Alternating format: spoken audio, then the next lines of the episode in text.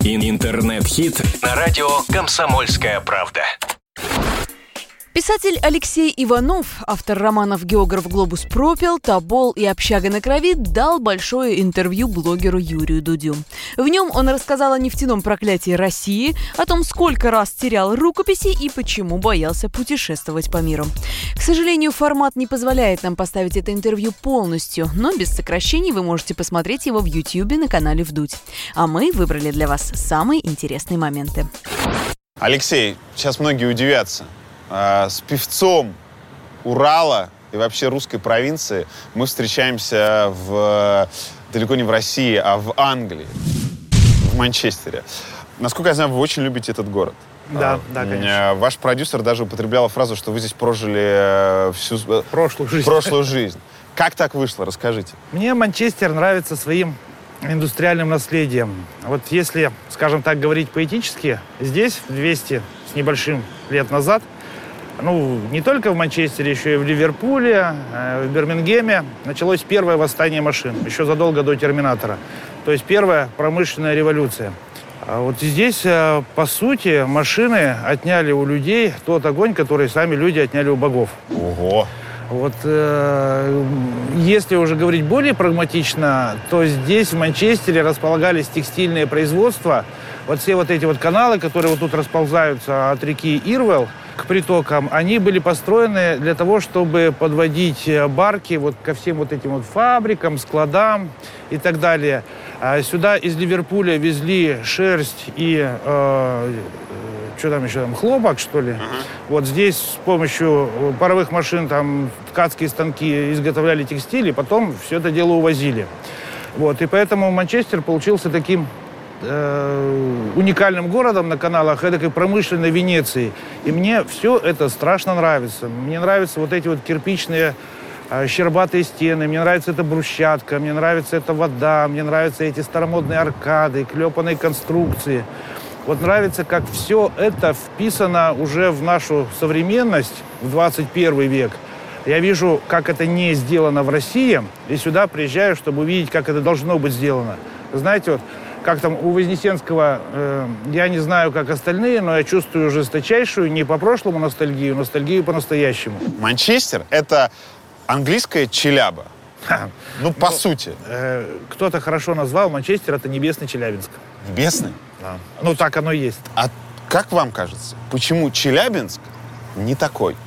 Почему, когда ты приезжаешь в Челябинск, там все иначе? Понятно, что это промышленный город, он не сравним с Лондоном. Здесь не та жизнь, но все равно ты приезжаешь, и у тебя нет ощущения безнадеги которая бывает, когда ты приезжаешь в Челябу, и особенно, если ты начинаешь общаться с людьми? Ну, потому что Россия не такая, как Англия. Россия не интересуется собой, не ценит себя, не пытается себя узнать, как-то переосмыслить на уровне нового времени.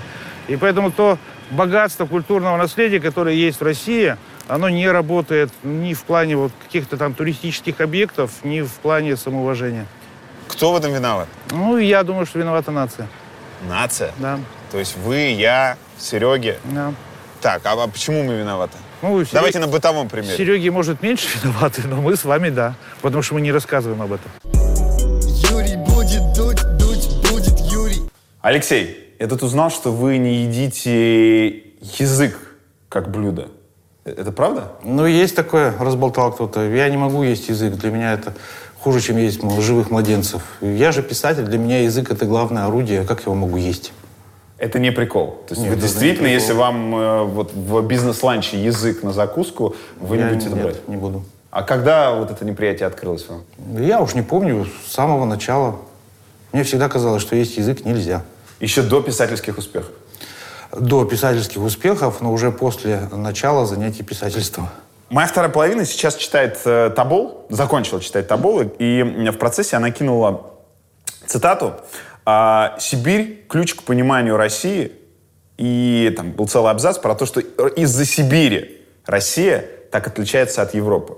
Вы могли бы расшифровать это? Мог бы, а, в том числе из-за Сибири, а, но то, что о чем говорится в романе, э, можно отнести и к 21 веку. А, скажем, главное, что нужно было сделать а, Петру Первому, а, если он хотел реформировать Россию, модернизировать, нужно было отменить крепостное право. Но из-за того, что была Сибирь с ее огромными ресурсами, можно было заниматься реформами, не занимаясь главным делом – отмены крепостного права. Вот все происходит и сейчас точно по этому же принципу. Пока у нас есть э, ресурсы Сибири, мы можем э, заниматься какими-то косвенными модернизациями, не трогая главного, что нужно изменить. Так. Ну, это то, что называется там нефтяное проклятие. То есть, смотрите, во времена Петра Сибирь давала нам пушнину. Да. Тогда это было дорого, богато и полезно. Сейчас она дает нам нефть. И все это тормозит развитие. Э, ну, в общем, да. Ну, в каждую эпоху по-своему. Пушнина ведь цена как бы не тем, что зимой не холодно в пушной одежде, а в петровские времена в России вообще не было своего золота. Все золото, что было в державе, оно было привозное. Разумеется, его надо на что-то обменивать, на что-то получать. И что Россия могла продавать? Продукты, они в Европе были свои, лес в Европе был свой. Вот пушнина была единственным товаром, который конвертировался на Западе. Угу. Конвертировался, разумеется, в золото. И продажа пушнины – это не способ обогащения каких-то там бородатых бояр, а способ наполнения экономики золотом, без которого никакая экономика не мыслима. Нужно же свою валюту чеканить. Так, то есть вы сторонник мысли, что Россия так резко затормозила из-за того, что в нулевые подсела на эту иглу? как мне с Петра Первого не, ну вы же аналогию проводите. Вы же проводите аналогию, что и тогда нас это тормозило, и сейчас. А, скажем, не, не могу сказать про 90-е, но то, что в нулевые а, это нас затормозило, это безусловно так. Поток нефти долларов, хлынувший на нас, он позволил остановить а, реформы страны. А какие реформы нужно было проводить? Ну, там дальнейшую демократизацию, дальнейшую либерализацию и так далее. То есть те деньги, которые мы должны были получить, завершив свои реформы, мы получили от нефтянки, не завершая реформ. То есть э, нулевые годы эти э, были годы незаработанных денег. А на чем бы мы их зарабатывали? Ну вот довели бы, сделали бы нормальную либеральную экономику, которая приносила бы нам деньги. Вот на этом бы и зарабатывали. Но мы ее не сделали, потому что деньги у нас появились сами собой. Мы клад откопали. У вас есть э, самый нелюбимый город в России? Ну, есть, конечно, но я не хотел бы его называть. Там же люди живут, им а, будет обидно. Давайте я назову. Мне ну, кажется, давайте. этот город Москва. А, не, не, уж я Москву вообще не люблю, а может даже и терпеть не могу, но не до такой степени. Вот как я, будучи жителем Москвы, вижу, э, как все устроено. В Москве есть все.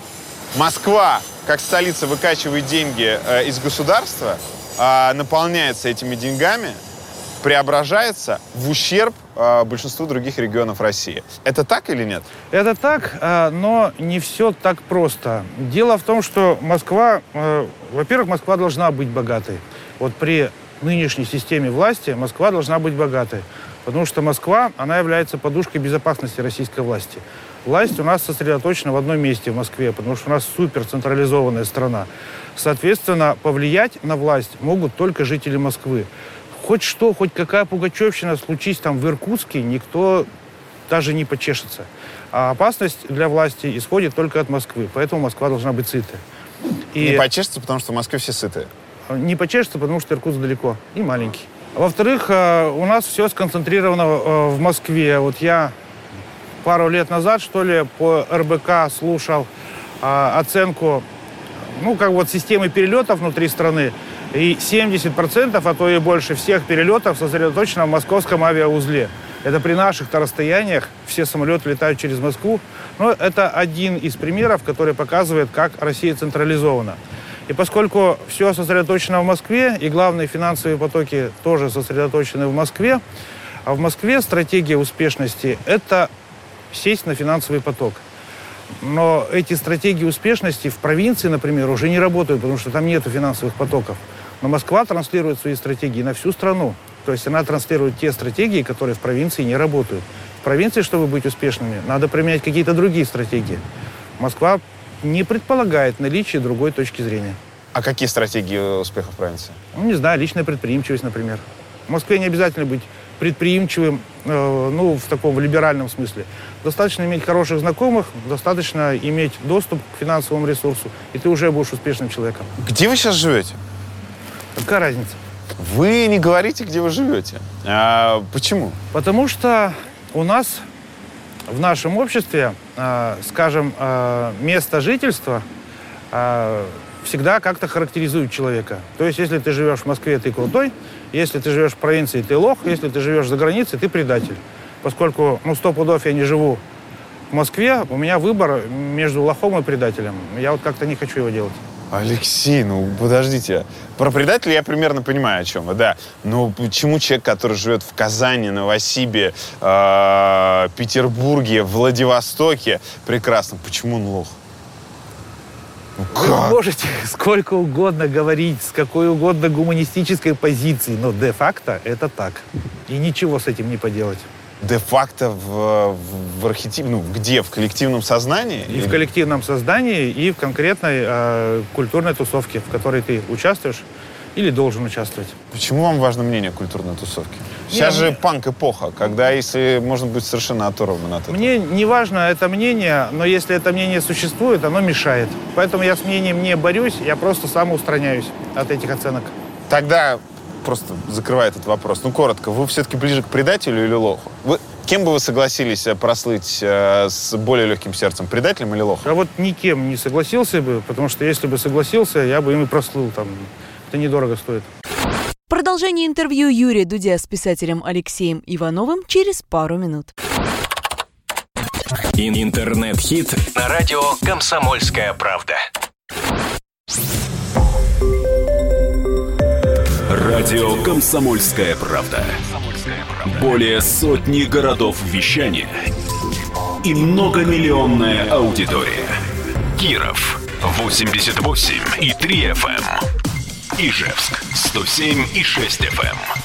Новосибирск 98 и 3 FM. Москва 97 и 2 FM. Слушаем всей страной. Ин- Интернет-хит на радио «Комсомольская правда». Вы слушаете интервью Юрия Дудя с писателем Алексеем Ивановым.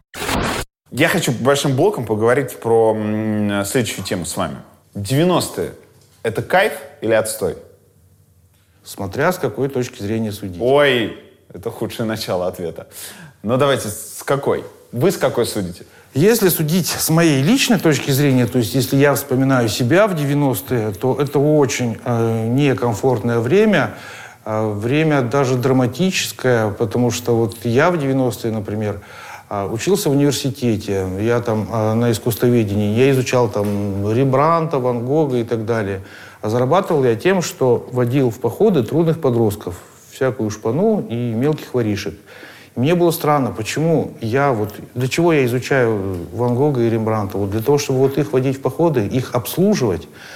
Вот и так была устроена вся жизнь. Э, Для чего все нужно? Для того, чтобы малообразованные люди с криминальными наклонностями были во главе всего?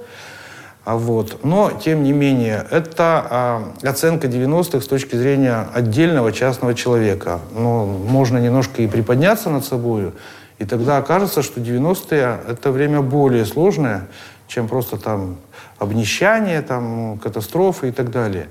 Все-таки 90-е годы – это время создания а, институтов, которые очень важны для нашей нынешней России, вот и без которых мы не можем представить себе современную жизнь. В первую очередь это институт частной собственности, которой не было до 90-х, и институт выборов.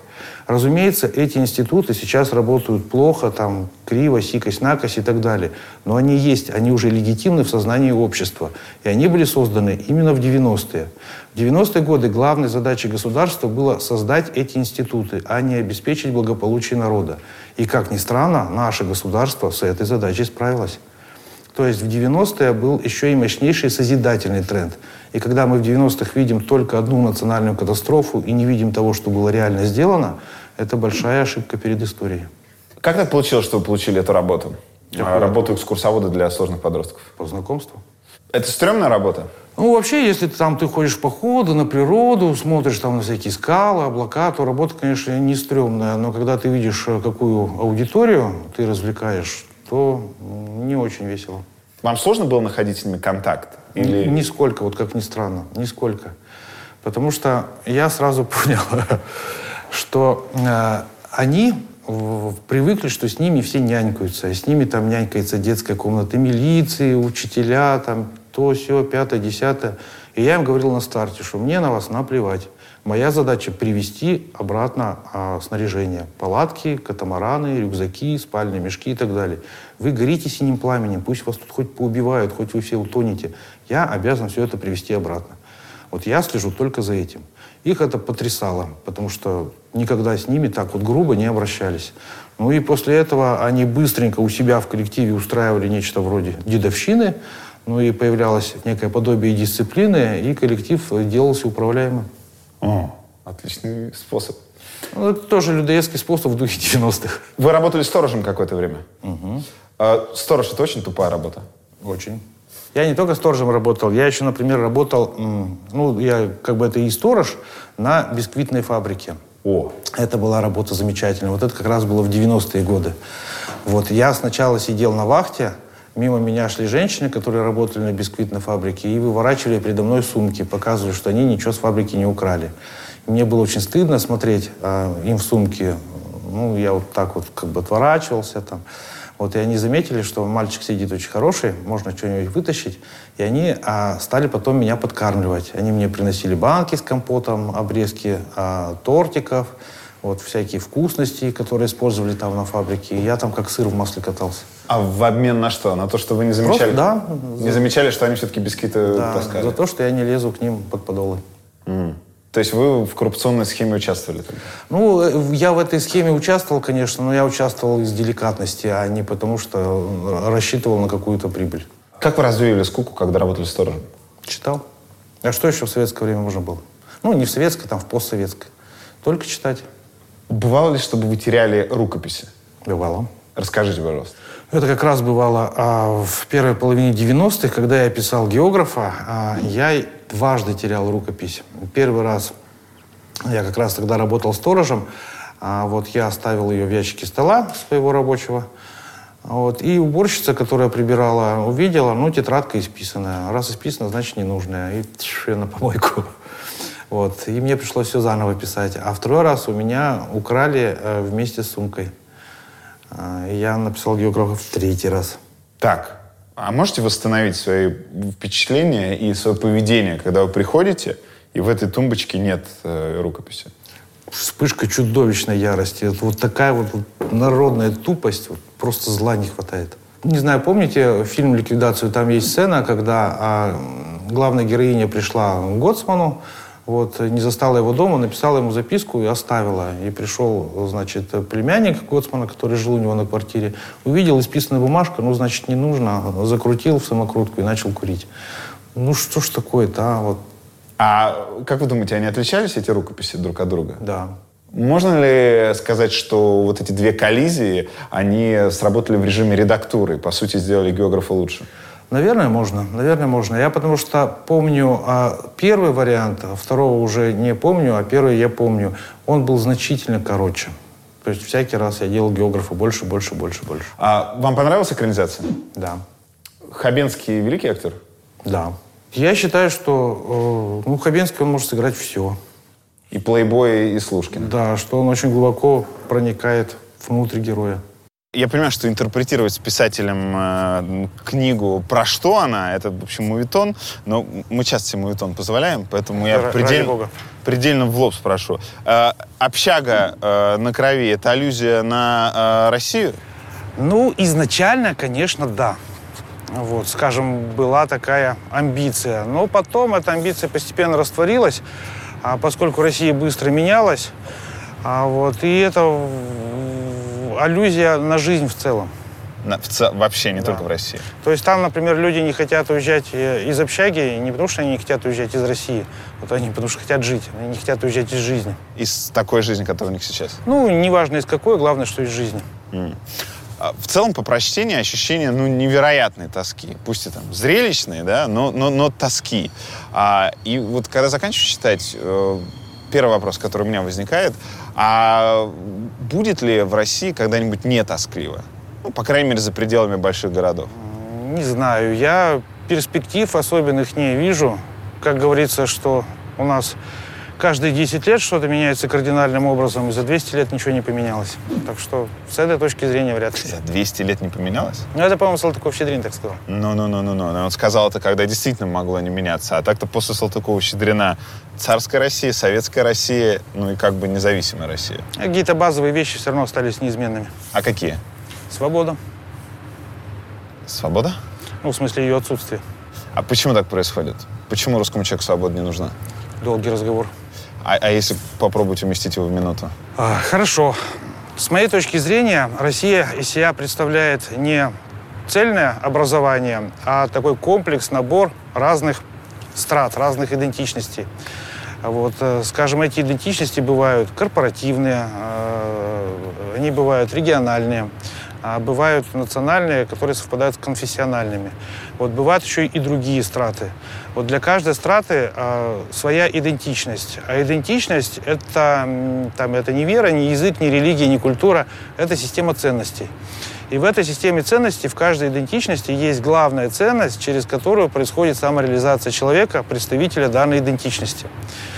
А вот, э, скажем, если ты по идентичности крестьянин, то для тебя главные ценности – это власть и собственность. Через них ты ага. самореализуешься. Например, главный э, культурный герой крестьянского социума – богатырь, защитник общины, защитник власти да. и собственности. Если, например, ты, не знаю, там рабочий, для тебя главная ценность, через которую ты самореализуешься, это дело и работа. Вот, поэтому главный культурный герой, э, ну, скажем, Урала, как первого промышленного региона Данила Мастер, мастер, uh-huh. а уже не богатырь. Там для казаков, например, там Стенька Разин, там у них главный культурный герой разбойник, потому что у них главные ценности это э, справедливость и равенство. Для любой национального, для любого национального объединения такими ценностями является вера и традиция, поэтому там всегда свои герои. Вот. К чему я все это рассказываю? И для э, русского человека, скажем так, для человека, жителя России, не обязательно русского по национальности, ценность по идентичности всегда важнее ценности свободы. То есть свобода, она, конечно, тоже ценность, но она всегда номер два или номер три. А главная ценность – это ценность по идентичности. То есть для меня э, э, собственность важнее свободы, для меня работа важнее свободы, для меня вера важнее свободы и так далее. Вот когда мы начнем жить э, без идентичности, вот тогда мы э, будем жить так, как европейцы в чистом виде. А начнем когда-нибудь? В принципе, это возможно. Ну вот у моих детей есть на это шанс? У меня очевидно, что нет. А у детей? Ну, смотря какой идентичности принадлежат ваши дети. Я подозреваю, что они, скорее всего, э, дети большого мира, такой глобальной идентичности. Да. И для них это вообще не проблема. В России много разных идентичностей, в том числе есть вот и глобальные идентичности, когда свобода на первом месте. Продолжение интервью Юрия Дудя с писателем Алексеем Ивановым через пару минут. Интернет-хит на радио «Комсомольская правда». Радио «Комсомольская правда». Более сотни городов вещания и многомиллионная аудитория. Тверь 99 и 3 FM. Эм. Белгород 90 и 7 FM. Волгоград 96 и 5 FM. Эм. Москва 97 и 2 FM. Эм. Слушаем всей страной. Интернет-хит на радио «Комсомольская правда». Вы слушаете интервью Юрия Дудя с писателем Алексеем Ивановым. Одна, две, три вещи, которые вам не нравятся в сегодняшней России. Коррупция, несвобода и э, почитание власти. Коррупция. Почему ее так много в России? И почему даже когда ты начинаешь читать Табол, э, там уже в самом начале Меншиков несколько раз что-нибудь успевает подрезать у Петра. Э, почему? Гены, привычка. Что?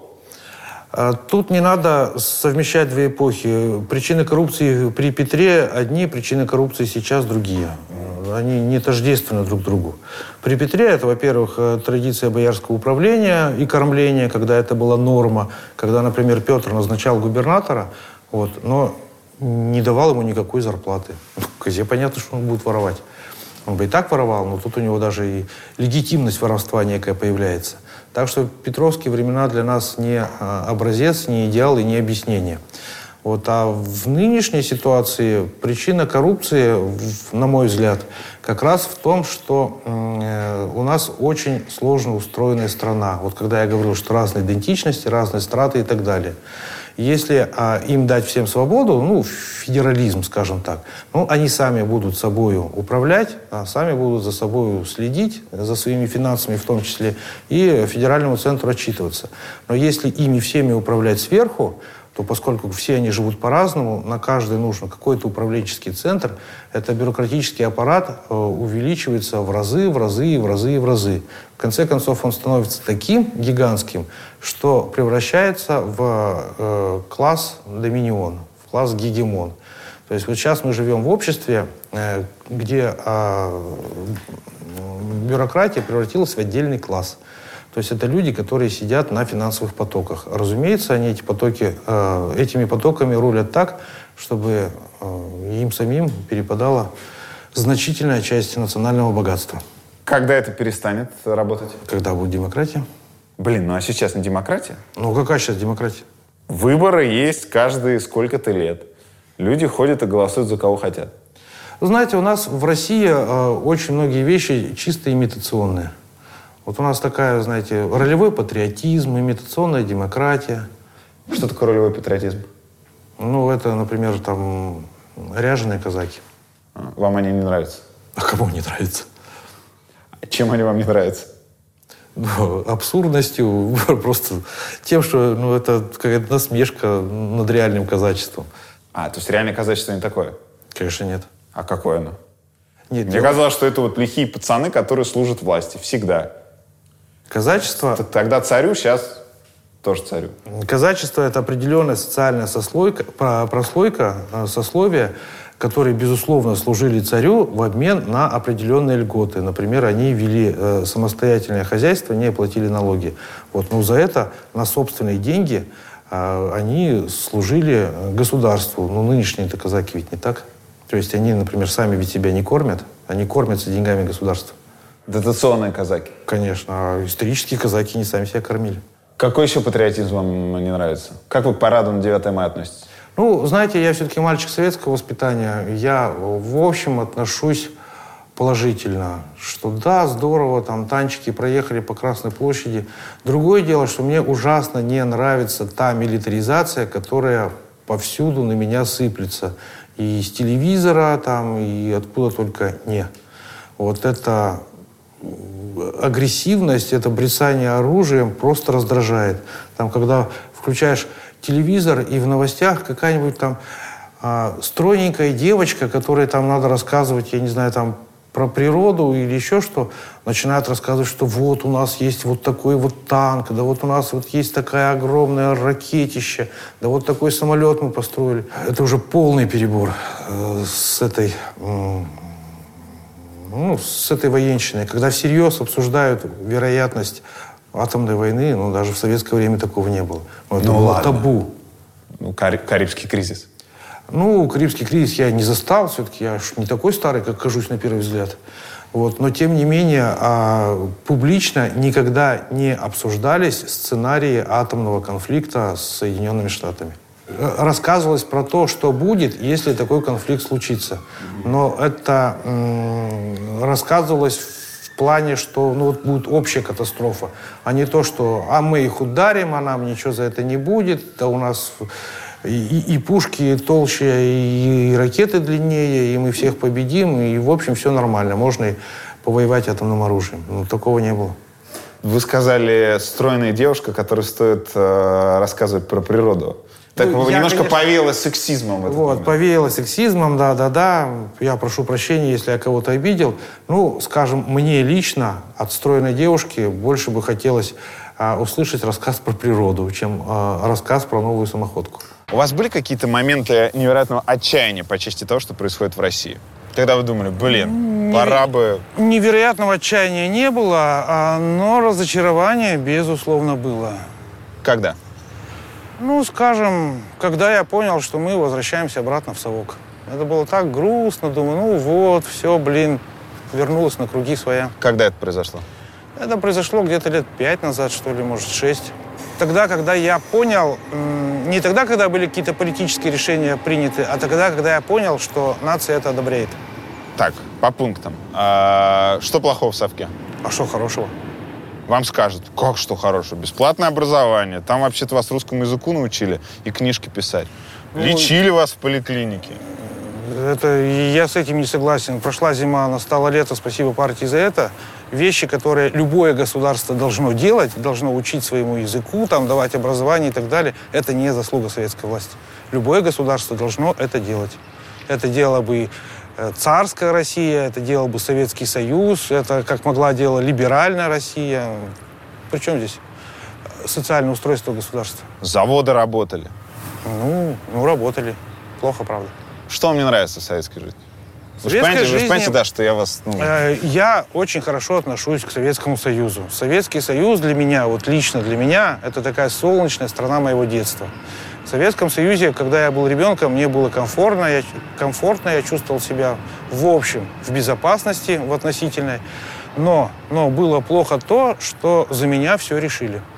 За меня решили... э, у меня, конечно, была, был определенный люфт выбора. То есть я думал, куда мне поступать, там, в политех, в медицинский или на филфак. А, Вот. Но дальше все уже шло по колее. То есть я должен отучиться, я должен отработать какой-то срок. Когда этот срок после учебы отработаю, наверняка я уже там и осяду. И вот всю оставшуюся жизнь я должен работать там, потому что я связан там пропиской, а там, я не знаю, там чем там, талонами, прикреплением и так далее. Ну, в общем, понятно же, что жизнь была зарегулирована. Там нельзя было выйти из колеи. Вот, а если хочешь что-то делать, ну, волей-неволей приходится выходить из колеи. Советский Союз этого не подразумевал. Окей, а как, э, что было сигналами того, что мы в САОК возвращаемся? Какое-то общее удовлетворение нации и государства. А Знаете- нация должна быть недовольна государством. Мне вообще кажется, что нация всегда должна быть недовольна государством. Даже самое идеальное государство, там, не знаю, там, созданное Платоном, нация должна быть недовольна. Это норма существования, что ты всегда должен быть недоволен властью, там, власть всегда кто-то должен, быть, э, должен оспаривать. Это не потому, что власть плохая, просто так положено в нормальном обществе.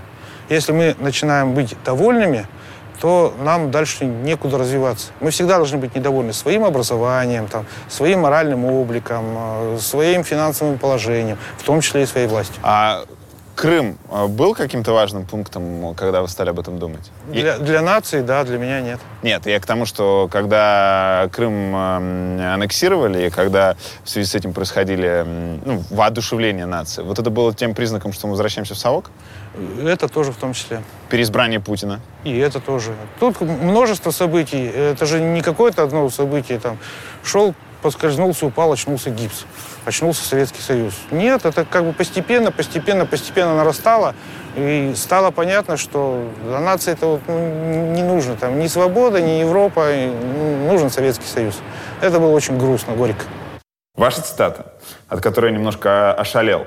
Скажу, что общество не осознает главные вызовы времени и не видит проблем там, где они есть на самом деле. Мне, например, изменение культуры, которую породил интернет, представляется большей проблемой, чем Новороссия. Но общество считает иначе. Что за изменение культуры, которую породил интернет? Ну, вот мы Я здесь вижу тревогу. добрались до моей главной и любимой темы. А, Я считаю, что главная проблема – это там не Украина, не Европа, не Америка, не коррупция и не что-то еще. Вот все эти проблемы, безусловно, очень важные э, и острые, но либо они будут рано или поздно решены, потому что они должны быть решены, ну, либо и так все с ними понятно, что об этом говорить. А главной проблемой э, общества, в том числе и российского, ну, я имею в виду вообще человеческого общества, на мой взгляд, является взаимо- взаимоотношения с машиной, то есть э, та ситуация, когда мы в своем реальном мире начинаем жить по тем законам, которые созданы для виртуального мира. И наш реальный мир меняется, потому что он не приспособлен для таких законов. А, Примеры тому я вижу сплошь и рядом, но реально общество этого не видит. Продолжение интервью Юрия Дудя с писателем Алексеем Ивановым через пару минут. Ин- Интернет-хит на радио «Комсомольская правда». Радио «Комсомольская правда». Более сотни городов вещания и многомиллионная аудитория. Калининград 107 и 2 FM. Эм. Кемерово 89 и 8 FM. Красноярск 107 и 1 FM. Москва 97 и 2 FM. Слушаем всей страной. Ин- Интернет-хит на радио «Комсомольская правда». Вы слушаете интервью Юрия Дудя с писателем Алексеем Ивановым. Создание фильма по вашим э, книгам. Ну, для начала. Актеры выбираются при вашем участии? Вот э, тут надо разобраться. Писатель в кинематографе может участвовать в двух ролях. Либо это автор первоисточника, то есть написал роман, продал права, все, куришь бамбук, ждешь результата. Либо ты автор э, сценария. Тогда ты участник процесса, ты со всеми зарубаешься, отстаиваешь свою точку зрения, потому что ты отвечаешь за результат. Я и в той, и в другой роли побывал. Э, да- давайте пример приведем. Географ, вы побывали в роли «Отдал» и «Куришь бамбук». Да, да.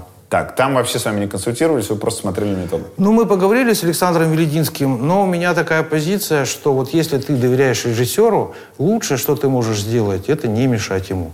То есть не лезть ему под руку, не хватать его за рукав, не объяснять ему, как ему надо делать свою работу. Вот просто наберись терпения, отойди в сторону и не мешай. Это э, дает более выгодные результаты. С Сергеем Урсуляком я вел себя точно так же. Вариант сценариста? А вариант сценариста, наоборот, все, что является э, твоей компетенцией, встревай, доказывай свою точку зрения, отстаивай эту точку зрения. Вот. Но я встревал и отстаивал, отстоять мне ничего не удалось, поэтому, например, из фильма «Табол» я ушел и снял свое имя с титров. Что вам не понравилось? Не понравилось, как перелопатили сценарий, в какую туфту его превратил режиссер Игорь Зайцев. Для начала мы говорим про фильм или про сериал?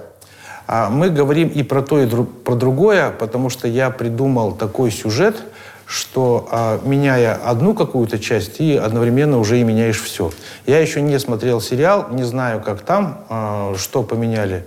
Вот я могу судить только по фильму. Но если судить по фильму, в общем, и сериал тоже будет весьма далек от того сюжета, который я придумал. Мгм. А где вы смотрели фильм? Уже в кино или... Уже в кино. Я как порвал отношения, больше не интересовался ничем. Вы недополучили денег из-за этого или ваш э, гонорар вам заплатили полностью? Ну, в принципе, если бы я остался в проекте, я бы еще что-нибудь получал, но я ушел не из-за денег. Вот все, что нужно было сделать по а, договоренностям с продюсером, я сделал. То есть я как бы честно доработал свою работу до конца. Вот, но отказался работать дальше, соответственно, и получать дальше, потому что мне не нравилось. Но важное уточнение. Вы брались за Тобол изначально именно как за сценарий. Да. То есть если бы не было кино, книги тоже бы не было. Была бы. Но не так скоро. Вообще, фигура Семена Ремезова, ну, который э, главный герой фильма «Табул», она меня всегда интересовала. Еще, не знаю, э, лет, э, вот, скажем, когда мы с Леонидом Парфеновым снимали «Хребет России», мы начали как раз с Тобольска, с того места, где стоит памятник Ремезову. Вот, а это сколько уже там, 10 лет назад, наверное. Вот. Пять лет назад мне подарили собрание сочинений Ремезова. Я как только получил эти тома, я понял, ну все, вот меня просто обрекают на роман. Вот я наверняка бы взялся за него не так скоро, но раз уж э, так сложились обстоятельства, я взялся тогда, когда взялся. Вообще, в принципе, я человек системный, я примерно представляю, что я буду писать на ближайшее время. И бывает такое, что выпадает шанс, и мне приваливает какая-то работа по той теме, по которой я уже и так хочу работать. Такое счастливое э, стечение обстоятельств. Какой вывод вы сделали в связи с этой историей? Будьте жестче режиссеров, выбирайте. Ой, господи, вывод я сделал, что... Ну, я вообще никаких режиссеров не выбирал, это не моя компетенция. И актеров я не выбирал. Я сделал вывод о том, что я больше никогда не буду писать сценарии. Вот, и тотчас же я свое решение нарушил. Так. а Как? Снова согласился. Что вы пишете? А сказать я пока не могу, а, такие условия контракта. Вот, но мне предложили а, более выгодные условия не с финансовой точки зрения, а с точки зрения прав ну, и отношений к тому продукту, который я произвожу. Надежда победила опыт. Нет, им не сложно будет э, переделать, э, просто они будут более внимательно ко мне относиться. У вас герои книг э, много пьют. А, ну, давайте возьмем там, классику. Слушкин. Иван Дурак, который бухает. А, когда я читал, и вообще, у меня всегда возникал вопрос. Поправьте, если я ошибаюсь. В России э, алкоголизм, он часто не воспринимается как какой-то недостаток. Он скорее как доблесть воспринимается. В Почему? определенном возрасте. В возрасте. Почему? Ну, вот тут много причин. Во-первых, потому что действительно в определенном возрасте он воспринимается как доблесть. Я помню, как я сам лихо пьянствовал в молодости. Сейчас вспоминаешь это... Если бы волосы были, так зашевелились бы. Зачем надо было вот так вот ужираться и так себя вести? Ну, тогда это казалось круто. Это во-первых. А во-вторых, э, алкоголизм э, это был тоже вариант национальной сублимации. С помощью алкоголизма мы снимали некие э, социальные напряженности. Ну, предположим. Вот э, именно этим занимается Виктор Слушкин, кстати, в романе. То есть Виктору Слушкину надо совершить подлость.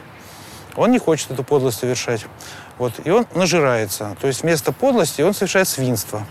И это в Советском Союзе была норма поведения. А подлость зачем? Чтобы быть bad boy? Чтобы быть вот таким альфа-самцом, хулиганом, который... Нет, конкретно Слушкин а, должен был совершить подлость, потому что, ну, так принято. Потому что если бы он этого не совершил, он поставил бы себя выше окружающих, укорил бы их своей хорошестью, а он не хотел быть выше никого, не хотел а, унижать людей.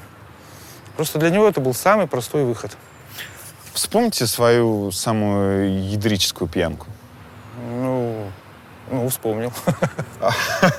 Что, сколько там было выпито? Она была не однодневная. Ага. А у вас же бывали запои? Ну, Вообще, да, конечно. Какой рекордный по количеству дней? Наверное, дня три мы бухали, не просыхая. То есть вот просто с перерывами на сон вы просто пьете? Да. Что это за возраст был? Это было года 22, 24, где-то вот так. Это, скажем так, финал студенческой жизни, когда уже сам черт не брат. Все, можно. Можно и бухать. Сейчас вы бухаете? Да нет, конечно. Как давно? Ну, когда вы последний раз могли уйти в запой? Ну, вот сейчас или относительно недавно. Вас можно было найти посреди запоя? Нет, в запой я могу уйти в любой момент. Это вообще не проблема. Сейчас он пошел, купил и ушел. Но я давным-давно этого не делаю, потому что, ну, это уже неинтересно. Ну, то есть, как минимум, лет 15, если я, например, напиваюсь, то на следующий день я похмеляюсь. Но это уже не запой. А, это просто выход ну, из такого. Это выход, ну. Я хочу поговорить с вами про экономику писателя. А, писателя, пожалуйста. А, нет, не про мировую и все остальное. Как вы зарабатываете? Что есть источники вашего дохода? Источник моего дохода только один, мои романы.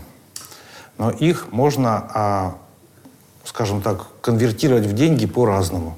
У меня есть продюсерский центр, и у меня есть продюсер, который именно этим и занимается. Он торгуется, он продает, а, он по-разному распоряжается правами. Вот я деньгами практически не занимаюсь. Вообще, я стараюсь свою жизнь полностью освободить от того, что мне не нужно. То есть я, например, э, я не знаю, там, я не занимаюсь одеждой, потому что этим занимается стилист. Я не занимаюсь деньгами, потому что этим занимается продюсер. И там я не сижу в соцсетях, я не бухаю, я не тусуюсь. Я занимаюсь только тем, что мне нравится. Я пишу романы. Вот я, конечно, в общем, знаю, как устроен писательский рынок.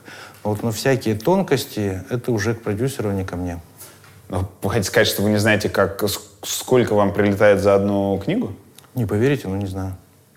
Ну, смотрите, давайте... Ну как, я в общих чертах знаю, вот, но так, чтобы вот я, я бы вот вам мог сказать, сколько у меня лежит на счету, я не знаю. Писали, что в начале нулевых авансом за книгу вы могли... Не в начале, в нулевых. За авансом за книгу вы могли получить 50 тысяч долларов. Насколько это близко к правде информации? Это близко. Близко. Права на экранизацию книги Иванова стоят от 20 до 40 тысяч долларов. Так, это надо в рубли перевести. От э, миллиона двухсот э, до двух с половиной миллионов. Рублей. Рублей, да. Так, я даже не знаю, ответить мне вам честно или не ответить. Конечно, ответить. Ну, скажем так, Мне кажется, это мало. чушь это у вас там указано, вот, но э, я работаю выше рынка. Вот те цифры, которые указаны у вас, это цифры э, не те, которые есть на рынке. Я не скажу больше или меньше. Я могу сказать, что о, о том, что писатель не может заработать своими произведениями, утверждение, это миф. Может, причем не быть автором там, иронических детективов или дамских романов. Может писатель мейнстрима заработать.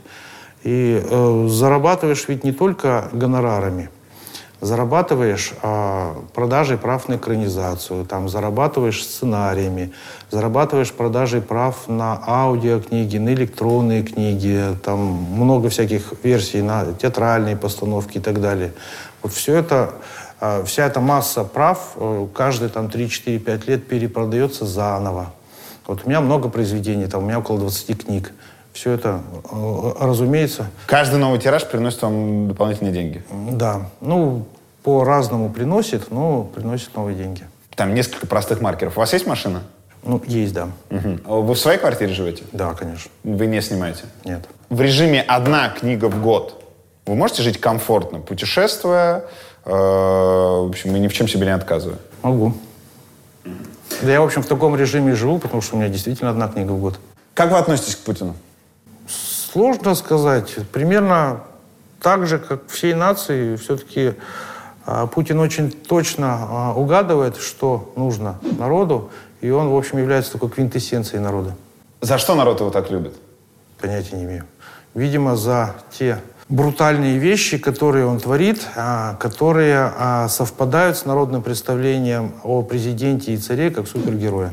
На тиграх скачет, на самолетах летает, на дно морское ныряет, амфоры достает. В общем, все ему по плечу.